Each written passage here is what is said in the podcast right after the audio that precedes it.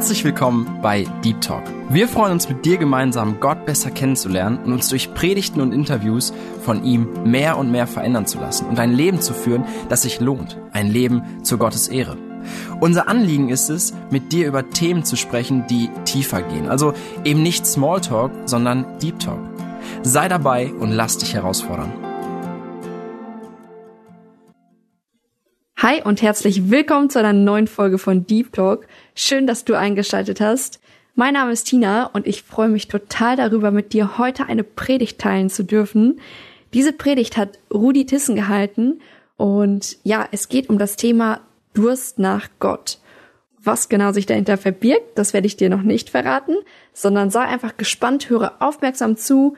Die Bibel kannst du schon mal aufschlagen im Psalm 63 und nimm dir auch gerne was zum Schreiben zur Hand.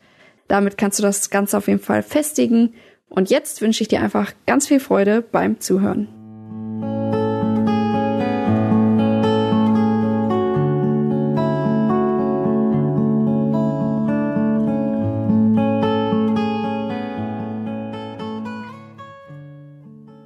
Okay, wenn ihr eure Bibeln dabei habt, dann schlagt gerne auf Psalm 63. Und ich möchte diesen Psalm mal für uns lesen und dann wollen wir uns den gemeinsam anschauen, was Gott uns hier vorbereitet hat. Psalm 63. Gott, mein Gott, bist du, nach dir suche ich. Es dürstet nach dir meine Seele, nach dir schmachtet mein Fleisch in einem dürren und erschöpften Land ohne Wasser. So schaue ich im Heiligtum nach dir, um deine Macht und deine Herrlichkeit zu sehen. Denn deine Gnade ist besser als Leben. Meine Lippen werden dich rühmen. So werde ich dich preisen während meines Lebens, meine Hände in deinem Namen aufheben. Wie von Mark und Fett wird meine Seele gesättigt werden und mit jubelnden Lippen wird mein Mund loben, wenn ich deiner gedenke auf meinem Lager und über dich nachdenke in den Nachtwachen. Denn du bist mir zur Hilfe geworden und im Schatten deiner Flügel kann ich jubeln. Meine Seele hängt an dir. Deine Rechte hält mich aufrecht. Jene aber, die mir zum Verderben nach meinem Leben trachten, werden in die Tiefen der Erde hinsinken. Man wird sie der Gewalt des Schwertes preisgeben, das Teil der Schakale werden sie sein. Und der König wird sich freuen in Gott. Jeder darf sich rühmen, der bei ihm schwört, denn der Mund der Lügenredner wird verstopft werden. Das ist Gottes lebendiges Wort, möge er seine Wahrheit auf unsere Herzen schreiben. Der Mensch ist ein echter Wasserkörper. Bis zu 70 Prozent unseres Organismus besteht aus Wasser. Bei Neugeborenen sogar bis zu 95 Prozent. Sie sind praktisch kleine Wasserbomben. Das erklärt auch, warum wir als Menschen so krass auf Wasser angewiesen sind. Ja, während der Mensch mehrere Wochen ohne Essen überleben kann, wird es schon nach einigen Tagen ohne Wasser sehr kritisch. Es ist also kein Wunder, dass die Bibel das Bild von Wasser immer wieder gebraucht, um unsere Abhängigkeit von Gott, unserem Schöpfer, darzustellen. Die Bibel gebraucht das Bild von, von Durst, um die Sehnsucht der Kinder Gottes nach ihrem Vater zu beschreiben. Vielleicht erinnert ihr euch am Psalm 42. Wie ein Hirsch lechzt nach Wasserbächen, so lechzt meine Seele nach dir. Durst nach Gott. Das ist das große Thema, das sich durch Psalm 63 zieht. Und vielleicht kurz zum historischen Hintergrund des Psalms, weil der ist total wichtig, äh, um das mal im Hinterkopf zu behalten. Wir erfahren in der Überschrift, dass David diesen Psalm in der Wüste Juda geschrieben hat. Er war zu diesem Zeitpunkt schon König, wie wir aus Vers 12 erfahren, und er befand sich auf der Flucht vor Feinden. Nun, diese Feinde waren aber nicht irgendjemand, sondern wenn man sich den Psalm anschaut und gerade die letzten Verse deutet sehr viel darauf hin, dass David hier auf der Flucht vor seinem eigenen Sohn ist. Sein eigenes Kind wollte ihn töten. Das ist der Hintergrund dieses Psalms. David musste aus Jerusalem fliehen, weil Absalom einen politischen Putsch geplant hatte gegen seinen Vater. Der eigene Sohn wollte seinen Vater umbringen und David ist jetzt in der Wüste. Eine unglaublich herausfordernde Situation. Was muss in seinem Herzen als Vater los gewesen sein? Mein Sohn möchte mich töten. Und ich hoffe, du behältst dieses Bild im Hinterkopf jetzt. Weil vor diesem Hintergrund schreibt David diesen Psalm, dieses Gebet. Aus dieser Situation heraus Und was schreibt er für ein Gebet? James Montgomery Boyce hat mal gesagt, das ist das Liebeslied der Bibel. Das Liebeslied an Gott. Und wenn man sich den Psalm mal anschaut, merkt man das. Es ist ein Liebeslied an Gott. Es ist ein Lied, das unglaublich persönlich ist, leidenschaftlich, emotional, geschrieben in einer seiner dunkelsten Stunden und hier überläuft es vor Durst nach Gott. Bei David lernen wir zuerst eine große Sehnsucht kennen in Vers 2. Dann sehen wir, wie diese Sehnsucht zu einer leidenschaftlichen Suche führt. Das sind die Verse 3 bis 9. Und zuletzt entdecken wir am Ende des Gebets die Verse 10 bis 12, ein tiefes Vertrauen in Gott. Das sind die drei Dinge, die wir uns anschauen wollen. Große Sehnsucht, leidenschaftliche Suche und tiefes Vertrauen. Ich weiß nicht, ob einige von euch schon den, den Film Unbroken gesehen haben. Er behandelt die bewegende Lebensgeschichte des US-Sportlers Louis Zamperini, der im Zweiten Weltkrieg Kriegsdienst leisten muss. Und auf einem Erkundungsflug versagen plötzlich die Motoren des Flugzeugs. Und sie müssen notwassern im Pazifischen Ozean. Und in diesem Moment beginnt der Kampf ums Überleben. Eineinhalb Monate verbringen drei Männer gemeinsam auf zwei kleinen Schlauchbooten auf dem Pazifik. Eineinhalb Monate. Umringt von Haien, von Salzwasser, das sie nicht trinken können und der Sonne, die sie unbarmherzig quält. Der Durst führt dazu, dass sie immer schwächer werden und bewusstlos.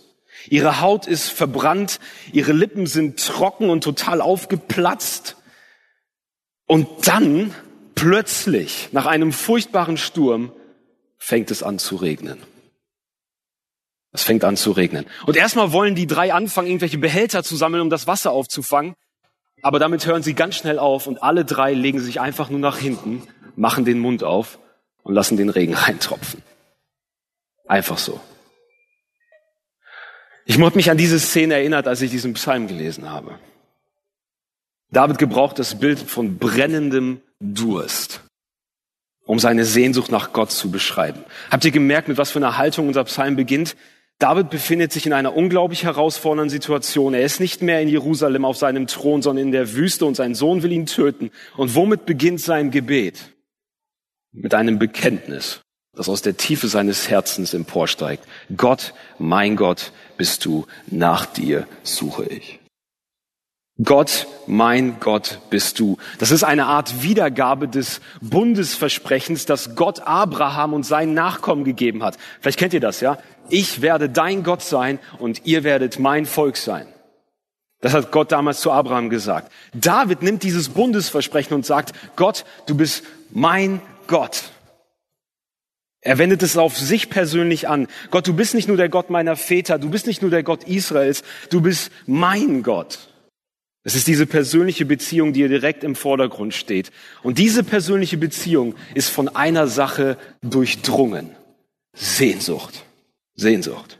Gott, mein Gott bist du, nach dir suche ich, es dürstet meine Seele nach dir, nach dir schmachtet mein Fleisch in einem dürren und erschöpften Land ohne Wasser. Mit meinen Worten, Gott, du bist mein Gott und alles, was ich will, bist du. Davids Sehnsucht ist intensiv. Sie umfasst sein ganzes Wesen und sie ist fokussiert. Ja, total intensiv, das merkt man ziemlich schnell und es wird vor allem an der Wortwahl deutlich. Er redet von Suchen, von Dürsten, von Schmachten. Es sind alles Ausdrücke, die für Intensität stehen die seinen Durst nach Gott klar machen.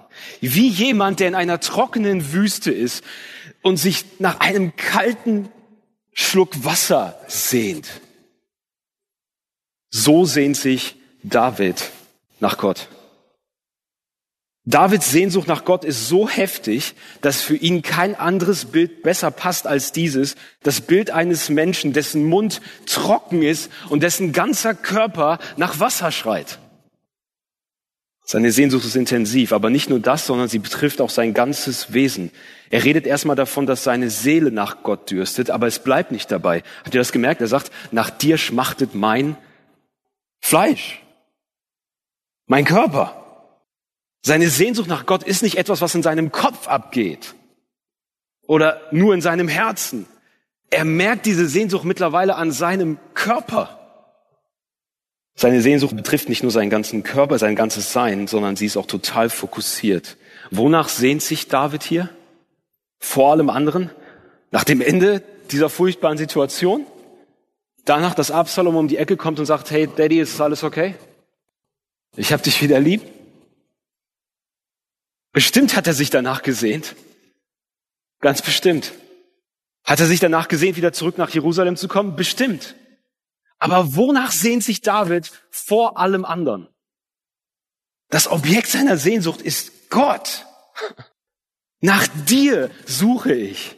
Nach dir dürstet meine Seele. Nach dir schmachtet mein Fleisch.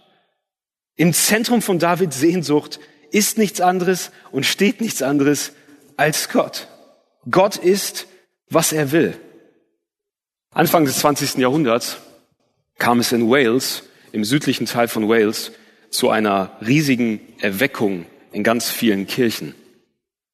Menschen wurden vom Gottesgeist gepackt. Ihr Leben wurde umgekrempelt. Menschen fingen an, plötzlich in der Bibel zu lesen, fingen an, ihre Sünde zu bekennen. Und Teil dieser Erweckung war ein alter Mann, der im Norden von Wales wohnte. Und er kam aus dem Süden eines Tages dann zurück in den Norden, in seine Heimatstadt, in seine Heimatgemeinde. Und dort predigte an dem Sonntag ein theologisch sehr liberaler Pastor, der nichts von dieser Erweckung mitbekommen hatte.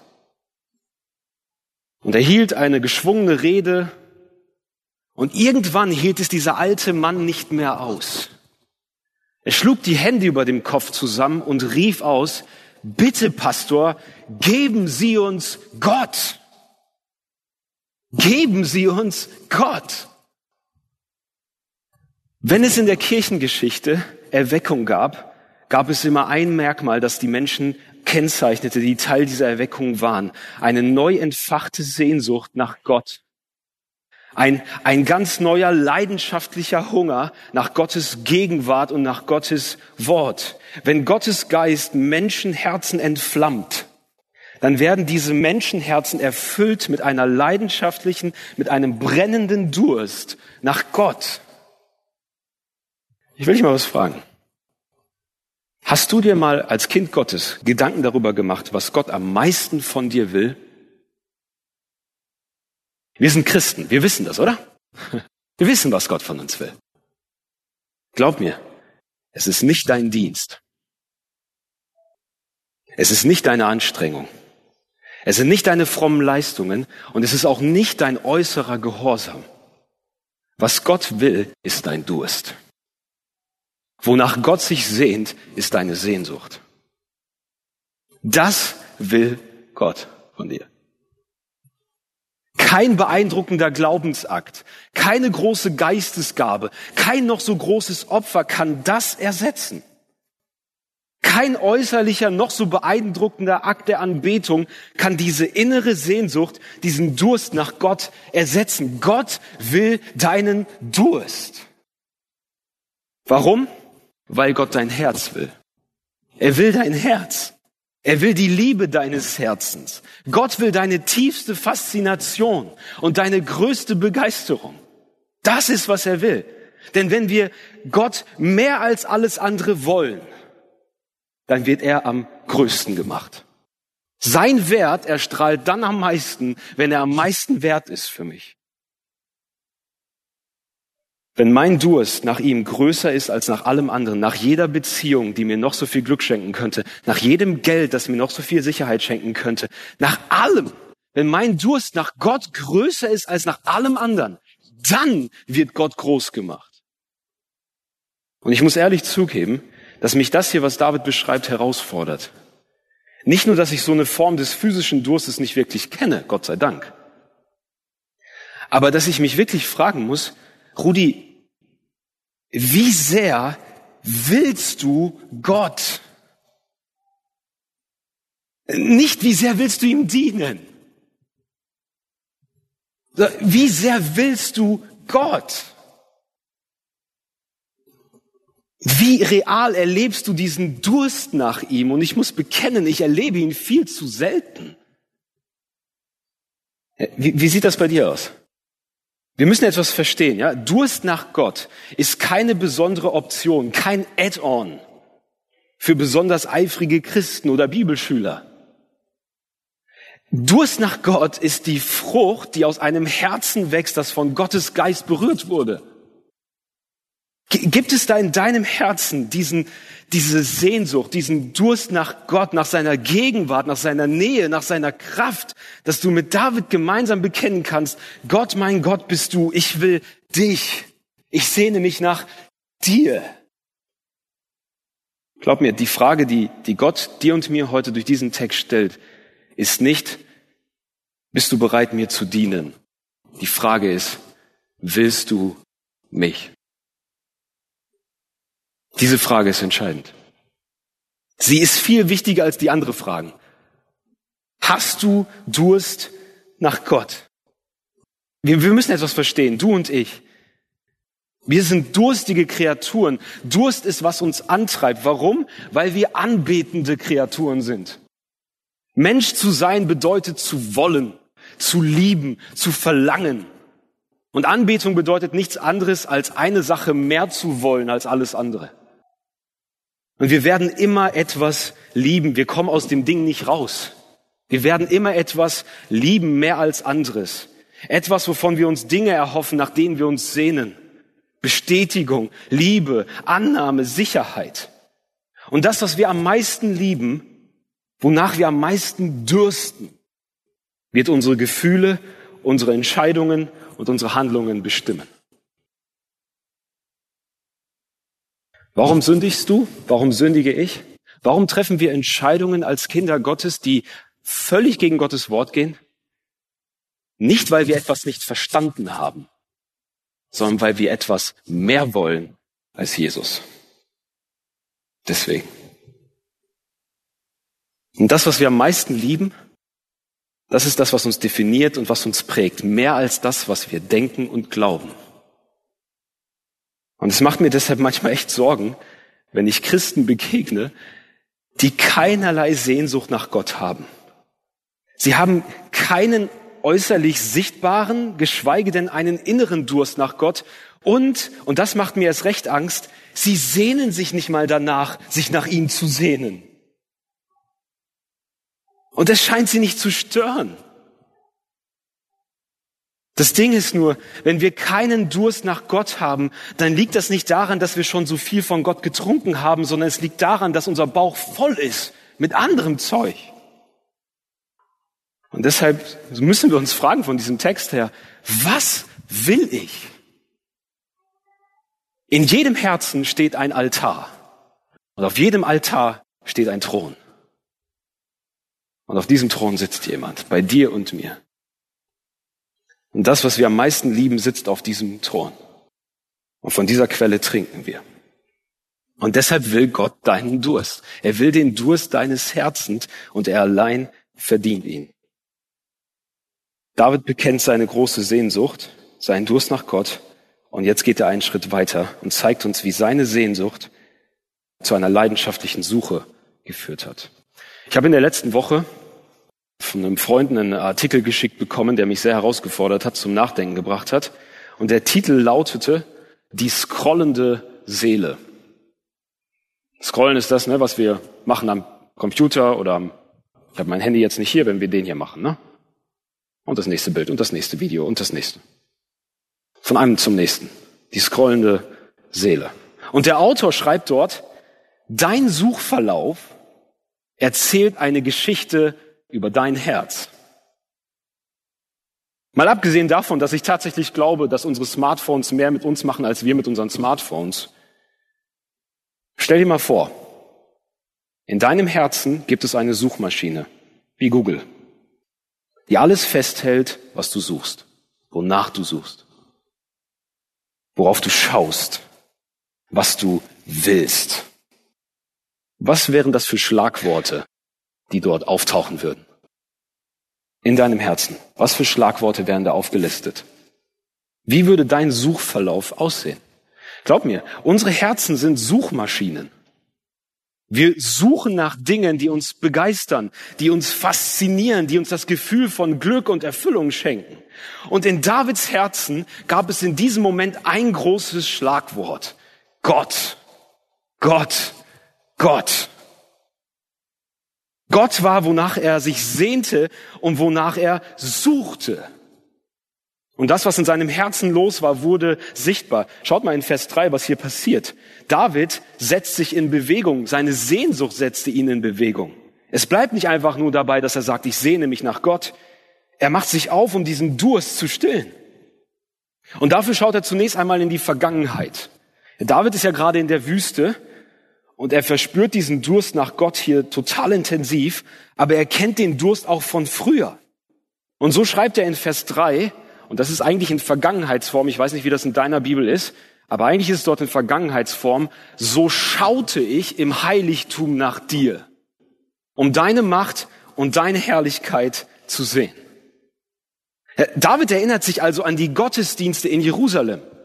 Er kam mit seinen Geschwistern zusammen, nicht aus Pflicht oder Gewohnheit, sondern um Gott zu bestaunen um Gottes Macht und Herrlichkeit zu sehen.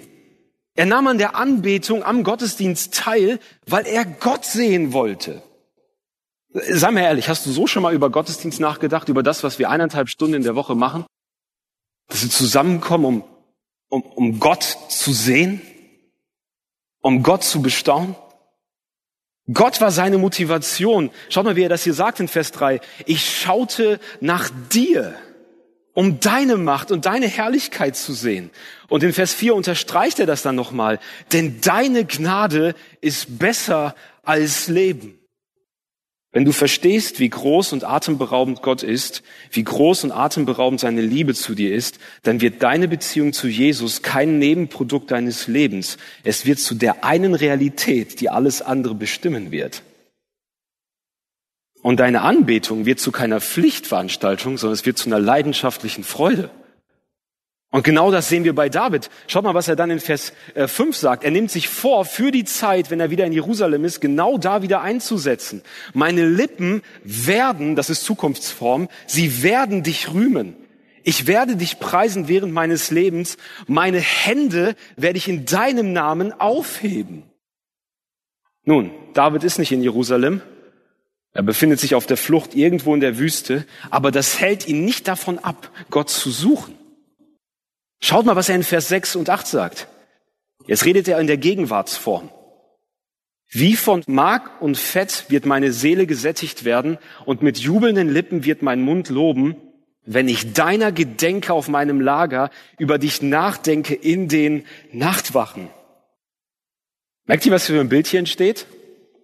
Jeder, der schon mal verknallt war oder verknallt ist, könnte auch sagen verliebt, weiß, was das ist. Dass man kein Auge zukriegt, weil man an den anderen denkt. Die Gedanken kreisen sich um den anderen. Man freut sich darauf, den anderen wieder zu sehen. David ist so, ich sag's einfach mal so, so verliebt in Gott, dass er Tag und Nacht an ihn denkt. Er kriegt kein Auge zu, weil er ununterbrochen an seinen Gott denken muss. Er will seinem Gott nah sein, weil er weiß, dass das das Beste für ihn ist. Vers 8, denn du bist mir zu Hilfe geworden und im Schatten deiner Flügel kann ich jubeln. Das ist total schön, wie David das hier zum Ausdruck bringt. Er kann nicht im Zelt der Begegnung sein in Jerusalem, wo die Cherubim sind mit den Flügeln, wo Gott thront. Und er ist irgendwo in der Wüste und sagt, im Schatten deiner Flügel kann ich jubeln. Ich suche deine Nähe hier in der Wüste. Davids Herz suchte Gott leidenschaftlich. Und habt ihr gesehen, wie sein ganzes Wesen darin involviert ist? Er richtet seine Augen aus auf Gott. Das ist in Vers 3. Dann öffnet er seinen Mund, um Gott zu loben. Dann streckt er seine Hände aus nach Gott. Und zuletzt kreisen seine Gedanken um Gott. Es ist also nicht nur sein Herz und sein Kopf, sondern sein ganzer Körper sucht Gott. Und warum macht David das? Er will, dass Gott seinen Durst stillt. Dafür ist er in der Vergangenheit zu den Gottesdiensten gegangen, Dafür denkt er jetzt Tag und Nacht über seinen Gott nach. Und deshalb liebe ich das, was David in Vers 9 sagt. Meine Seele hängt an dir. Wörtlich steht da, meine Seele hängt hinter dir her. Das ist etwas Aktives. Es ist, als würde David sagen, Gott, ich laufe hinter dir her, ich, ich greif nach dir, ich hänge mich an dich dran, bis der Durst meiner Seele durch dich gestillt wird. Und was tut David dafür? Damit sein Durst gestillt wird, er richtet seine Augen und seine Gedanken auf seinen Gott aus, gemeinsam mit anderen im Gottesdienst in der Vergangenheit und allein für sich in der Wüste. Und als er gemeinsam mit anderen Gottes Größe bestaunte, als er allein für sich über seinen Gott nachdachte, was passierte da? Vers 6. Meine Seele wurde gesättigt. Was er in diesen Momenten fand, war Erfüllung. Sein Durst wurde gestillt. Ich werde es heute noch ein paar Mal sagen. Gott will deinen Durst. Aber er will auch deinen Durst stillen und zwar durch sich selbst. Und darum ruft er dich und mich durch diesen Psalm auf, ihn ganz neu zu genießen. Du hast mich richtig gehört. Gott will, dass du ihn genießt. Die Essenz des christlichen Glaubens ist nicht richtig dienen oder richtig denken. Es ist Gottes Schönheit mehr genießen als alles andere. Das ist die Essenz christlichen Glaubens. Und unser Christsein ist deshalb manchmal so kraftlos, so ausdruckslos und so motivationslos, weil wir das vergessen haben. Was ist die höchste Bestimmung des menschlichen Lebens? Gott zu verherrlichen und ihn für immer zu genießen. Und wie verherrlichen wir ihn? Indem wir ihn mehr genießen als alles andere. Gott will nicht einfach nur deinen Gottesdienst. Er will nicht einfach nur deine äußere Leidenschaft. Er will dein Herz. Er will, dass du ihn mehr genießt als jede Beziehung. Er will, dass du ihn mehr genießt als Geld. Er will, dass du ihn mehr genießt als jede körperliche Befriedigung. Das ist, was er will. Er will, dass deine Augen auf seiner Schönheit ruhen. Er will, dass du deine Gedanken und dein Herz um ihn kreisen lässt, um seine atemberaubende Größe. Denn wenn du das tust, dann wird dein Herz gestillt. Und ich finde es so genial, dass David uns hier verrät, wie wir diese Erfüllung erfahren können. Und es ist so komisch, weil es so einfach ist, so unspektakulär, oder? Dass wir es kaum glauben können. David spricht hier von ganz einfachen Dingen.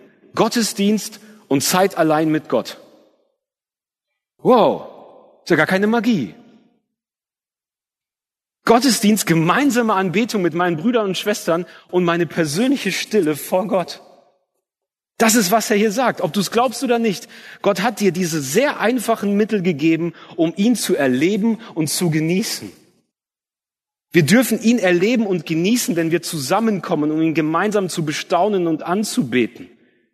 Wir dürfen ihn auch erleben und genießen, wenn wir allein für uns sein Wort aufschlagen und uns dort die Herrlichkeit von Jesus gegenübersteht. Und deshalb will ich dich heute mal was fragen. Warum bist du heute hier? Warum bist du heute hier? Und die nächste Frage, als du das letzte Mal Bibel gelesen hast, Warum hast du das gemacht? Sinclair Ferguson hat das hier gesagt. Es ist ein Zeichen geistlicher Armut, wenn wir Gott nur anbeten und zum Gottesdienst gehen, um eine Pflicht zu erfüllen oder eine Gewohnheit zu pflegen, statt einen Durst zu stillen. Denn darum geht's beim Gottesdienst. Äh, glaub, glaub mir, am Gottesdienst teilnehmen, es geht nicht darum, dass die Pastoren nachher zufrieden sind, dass du da warst. Und beim Bibellesen geht es nicht darum, dass du eine Strichliste führst. Es geht darum, dass in deinem Herzen ein Durst ist. Und wenn du diesen Durst nicht mit Gott stillst, wirst du ihn mit etwas anderem stillen. Deshalb, deshalb sollten wir zum Gottesdienst gehen. Deshalb sollten wir sein Wort aufschlagen. Deshalb. David wollte, dass sein Durst gestillt wird und er wusste, wo er diesen Durst stillen kann. Bei Gott. Und deshalb suchte David Gott. Und ich möchte dich fragen, hängst, hängst du so an Gott wie David? Hängst du dich so an ihn dran, bis der, bis der Durst in deinem Herzen durch ihn gestillt wird? Suchst du ihn? Ja, was für eine Geschichte erzählt der Suchverlauf deines Herzens? Wisst ihr, ähm, ich habe vor kurzem eine, eine Dokumentation gesehen. Und da wurden, das wurde vor allen Dingen, tut mir leid, ihr jungen, jüngeren Leute, die da seid, ich muss euch kurz mal jetzt hier ähm, kritisieren. Nein, aber da wurden die jüngeren Menschen als scrollende Generation bezeichnet. Wir springen von einem lustigen Video zum nächsten, von einem Link zum nächsten, von einem Bild zum nächsten, gefangen in einer Endlosschleife auf der Suche nach Ablenkung, einem kurzen Moment von Freude und Glück. Das Spannende dabei ist, mal als Randbemerkung, Teenager und Jugendliche verlernen nicht nur, sich länger auf etwas zu konzentrieren, sondern sie verlernen auch immer mehr das Gefühl von lang anhaltender Zufriedenheit und Freude. Gehen wir mal weg von den Teenagern und Jugendlichen. Ich glaube, wir alle haben ein großes Problem. Wir haben scrollende Herzen. Wir haben scrollende Herzen. Wir sind eine scrollende Gesellschaft, mit scrollenden Herzen hin und her getrieben, ständig auf der Suche nach dem nächsten Bild, nach dem nächsten Video, das uns einen Moment das Gefühl von Freude gibt, von Zufriedenheit. Und ich weiß nicht, was dein Herz und deine Augen gerade festhält, aber dein Herz wurde für ein Bild geschaffen. Und das ist die Schönheit von Jesus. Unser Blick muss auf Jesus ruhen, auf seiner unfassbaren Herrlichkeit. Wir müssen unsere Augen und Gedanken ganz bewusst auf ihn ausrichten. Dann können wir erleben, wie Gott den Durst in unseren Herzen stillt. Deshalb brauchst du Gottesdienst, deshalb brauchst du Anbetung, deshalb brauchst du sein Wort. Und Geschwister, ich sag's nochmal, die Essenz des christlichen Glaubens bedeutet, Gottes Schönheit mehr als alles andere zu genießen. Und ein großes Problem, das wir in unserer schnelllebigen Zeit haben, ist folgendes. Wir haben nicht mehr die Ruhe, uns hinzusetzen und Christus und unser Augen und unser Herz auf Christus auszurichten und unsere Augen auf ihm ruhen zu lassen. Wir haben nicht mehr die Zeit dafür. Wir leben in so einer schnelllebigen Zeit, dass wir, dass wir uns nicht mehr die Zeit, selbst am Sonntag für eineinhalb Stunden nicht mehr die Zeit nehmen können, um uns auszurichten auf seine Schönheit. Aber das ist, was wir brauchen. Das ist, was wir brauchen. Und Gott, Gott fordert uns heraus durch diesen Text und fragt uns, suchst du noch meine Nähe? Hast du noch diese Zeit, um deine Augen ganz bewusst auf Jesus auszurichten und auf ihm ruhen zu lassen? Wir sind Smartphone-Christen geworden. Wir sehen etwas Schönes, Smartphone raus, Foto, weiter geht's. Aber wir verlernen zu stehen, drauf zu gucken und zu genießen. Und das müssen wir bei Jesus neu lernen. Wir müssen es lernen. Diese Nähe, diese, dieses Schauen, dieses Anschauen von Jesus aktiv, bewusst und mit aller Kraft zu tun. Und deshalb brauchst du Gottesdienst, weil da nimmt dich Gott raus aus deinem Alltag, raus aus deinen Ablenkungen und lädt dich ein, auf ihn zu schauen. Deswegen, und deswegen brauchst du sein Wort jeden Tag. Aber eine Frage, die vielleicht den einen oder anderen jetzt hier bewegt, der sagt, okay, ich würde ja gerne, ich würde ja gerne mich nach Jesus sehen. Ich würde ja gerne mehr Durst nach ihm haben. Wie kann ich das machen? Und da ist mir unter der Woche eine Illustration eingefallen. Das Gute ist immer, dass meine Frau mir viele Illustrationen bietet. Christina erinnert uns immer wieder daran, dass wir Wasser trinken müssen. Und sie hat einen Satz, den bringt sie immer dann, sie macht das Wasser auf und sagt, trinkt und sagt, boah, Wasser ist so gut. Dann trinkt sie nochmal und sagt dann immer den nächsten Satz, wir müssen echt mehr Wasser trinken. Und das ist das Geheimnis dahinter. Das Geheimnis ist ziemlich einfach. Fang an zu trinken und dein Durst nach Gott wird geweckt und größer werden. Fang an zu trinken. Auch wenn du das jetzt noch nicht spürst, auch wenn du jetzt noch keine Sehnsucht danach hast, fang an zu trinken und vertrau darauf, dass wenn du einen Schluck nimmst und den zweiten Schluck nimmst und den dritten Schluck nimmst, dass dein Durst größer und größer wird. Gott stillt nicht nur deinen Durst, sondern während er diesen Durst stillt, wird dein Durst nach ihm größer, weil du merken wirst, es gibt nichts Besseres als Wasser. Und zwar dieses Wasser, das Jesus gibt. Fang an zu trinken und dein Durst nach Gott wird geweckt und größer werden. Und zuletzt sehen wir dann noch, und damit schließe ich, tiefes Vertrauen. Wenn man die ersten neun Verse unseres Psalms durchliest, kann man schnell vergessen, was da eigentlich los war in Davids Leben, oder? Habt ihr gemerkt, wir haben kaum über seine herausfordernde Situation gesprochen. Hat David die vergessen? Ist David total der Stoiker, der total das Leid einfach wegredet? Nein, in den letzten Versen redet David über das, was in seinem Leben los ist. Und es ist einiges los. Ja, ihr habt es nicht vergessen. Sein eigener Sohn möchte ihn töten. Aber wenn ihr euch die letzten Verse anschaut, was seht ihr da? Ist da Verzweiflung? Ist da Hoffnungslosigkeit? Nein, da ist tiefe Zuversicht und Vertrauen darauf, dass Gott alles unter Kontrolle hat. Darauf, dass Gott immer noch die Fäden in der Hand hält. Wisst ihr, eine der Dinge, die mich am meisten berühren und bewegen, ist zu sehen, wie Kinder Gottes, die durch richtig krasses Leid gehen, trotzdem an Gott festhalten. Und nicht nur das, wenn die dann hier am Sonntagmorgen sind und gemeinsam mit anderen Gott anbeten. Robert und Erika, langjährige Mitglieder unserer Gemeinde, gehen gerade durch furchtbares Leid, weil ihr Sohn schwer krank ist.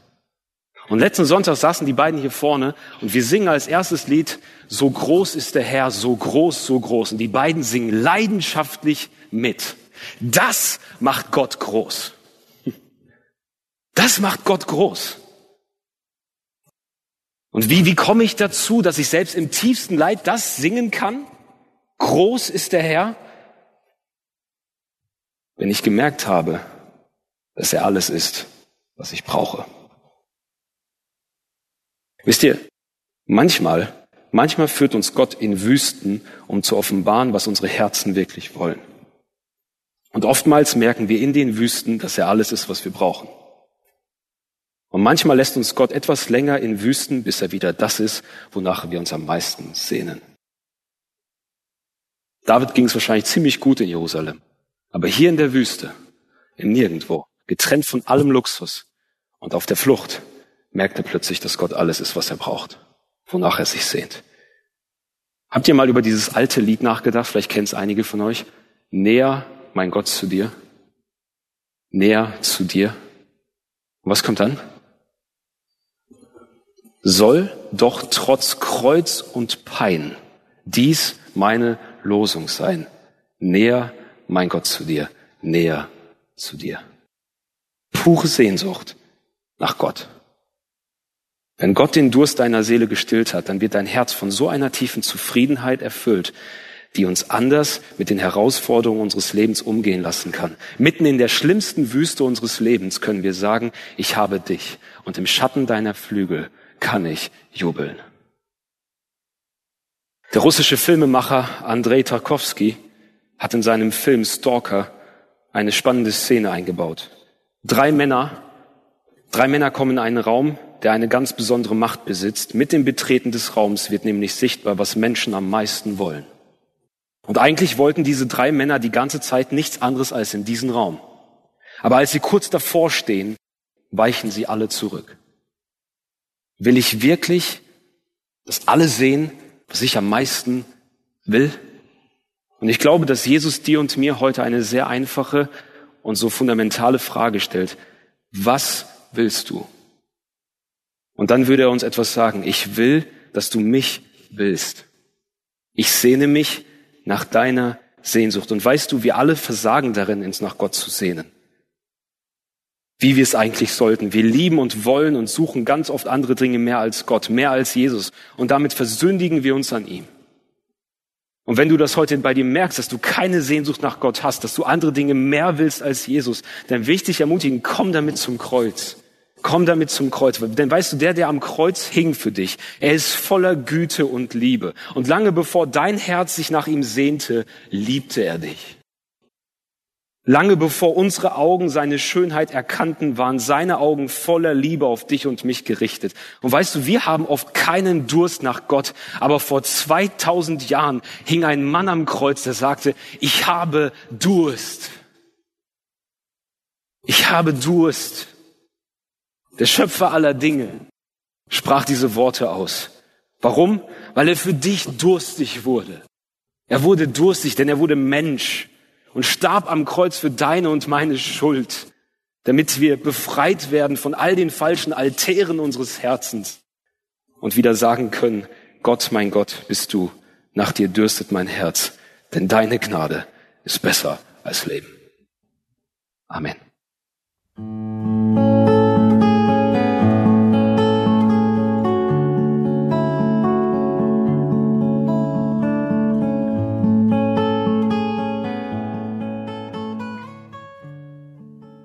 Boah, mich hat diese Predigt total gepackt und ja, ich muss auf jeden Fall stark darüber nachdenken und will gern auch noch mal ein Zitat rausgreifen, das Rudi uns mitgegeben hat.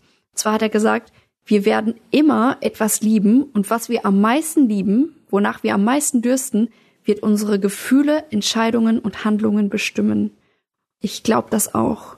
Und mein tiefer Wunsch ist es, dass Gott ja diese Sehnsucht in meinem Herzen ist, dass ich mehr und mehr mit ihm zusammenwachse, dass ich nach ihm durstig bin. Und ich möchte dich einfach einladen, gleich nach der Sendung, dir eine ruhige Zeit zu nehmen und ganz intensiv im Gebet das Ganze vor Gott zu bewegen und ihm das einfach zu sagen.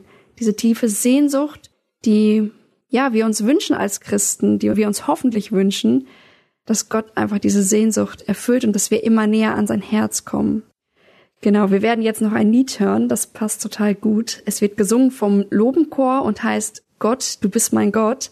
Ja, und da geht's auch einfach um diesen Psalm, den wir gerade einmal durchgehen konnten. Ich wünsche dir ganz viel Freude beim Zuhören und dass dein Durst nach Gott immer stärker wird und ja, dass wir gemeinsam lebendige Christen sein können. Das ist mein Wunsch und das wünsche ich auch dir. Und in diesem Sinne, Gott befohlen. Bis zum nächsten Mal. Gott, du bist mein Gott, den ich suche.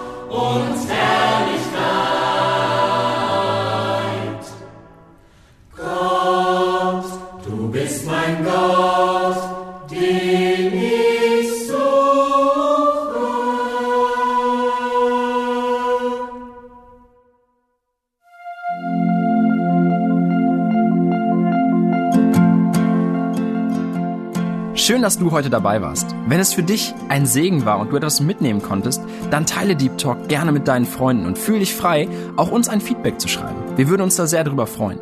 Wenn du heute zum ersten Mal dabei warst oder eine Sendung verpasst hast, kannst du alle vorherigen Sendungen auf Spotify oder auf Soundcloud finden. Mehr Infos über Deep Talk oder Segenswelle allgemein findest du auf www.segenswelle.de oder auf unserem Instagram-Feed, auch unter Segenswelle zu finden. Falls du Fragen und Anregungen, zum Beispiel Themenvorschläge hast, schreib uns gerne. Wir wünschen dir noch eine gesegnete Woche mit den Worten aus Kolosser 3, Vers 17. Und was immer ihr tut, in Wort oder Werk, das tut alles im Namen des Herrn Jesus und dankt Gott dem Vater durch ihn.